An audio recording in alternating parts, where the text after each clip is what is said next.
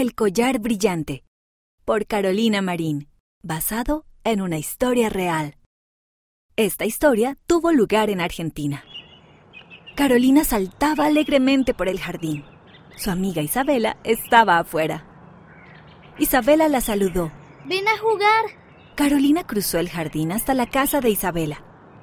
Isabela metió la mano en el bolsillo.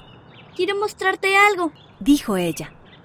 Entonces sacó el collar más hermoso que Carolina jamás había visto.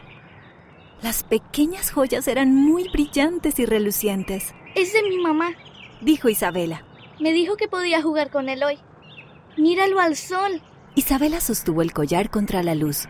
Cientos de arcoíris se reflejaron en la joya. Era muy hermoso. Ahora vamos a jugar al escondite, dijo Isabela. De acuerdo, dijo Carolina. Puedo ayudarte a mantener el collar a salvo. Gracias. Isabela le entregó el collar a Carolina y Carolina lo puso en el bolsillo. Pronto llegó el momento de que Carolina regresara a casa. Cuando se despidió, Isabela no le pidió el collar. Debió haberse olvidado, y Carolina no se lo recordó. Carolina se sentía un poco mal por llevar el collar a casa, pero quería tenerlo por más tiempo. No hizo caso al mal sentimiento que tuvo y puso el collar debajo de la almohada. El día siguiente era sábado. Carolina hizo sus tareas y salió a jugar. Se olvidó por completo del collar. Carolina. La llamó su papá. ¿Puedes venir? Carolina corrió a la casa. ¿Sí? Su papá sostenía el collar en la mano. Mamá encontró esto debajo de la almohada. ¿De quién es? Es de Isabela. Los ojos de Carolina se llenaron de lágrimas. Lo mantenía seguro en el bolsillo mientras jugábamos ayer. Pero luego decidí llevármelo a casa. Mamá se sentó con Carolina en el sofá. Gracias por decir la verdad. ¿Qué crees que deberías hacer ahora? Carolina estaba callada. Ella pensó en Jesús. Él querría que ella fuera honrada y devolviera el collar. Debería devolverlo a Isabela y decirle que lo siento, dijo Carolina. Tan pronto como lo dijo, el mal sentimiento que la embargaba desapareció. Tuvo un sentimiento acogedor.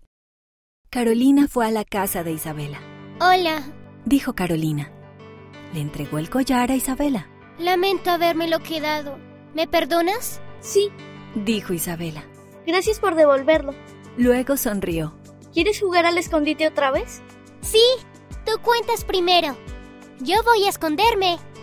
Aquella noche Carolina hizo una oración. Querido Padre Celestial, por favor, Perdóname por quedarme con el collar y gracias por ayudarme a hacer lo correcto. De nuevo le embargó un sentimiento acogedor. Estaba contenta de haber podido hacer lo que Jesús querría que hiciera. Me puedo arrepentir. Todos tomamos malas decisiones a veces, pero gracias a Jesucristo y a su expiación podemos cambiar y hacer las cosas bien. A eso se le llama arrepentimiento. Cuando nos arrepentimos, pedimos perdón a quienes hemos lastimado. Tratamos de corregir el error. Oramos para pedir perdón. Hacemos todo lo posible para no volver a tomar esa mala decisión. Entonces podemos ser perdonados y sentir la paz del Padre Celestial.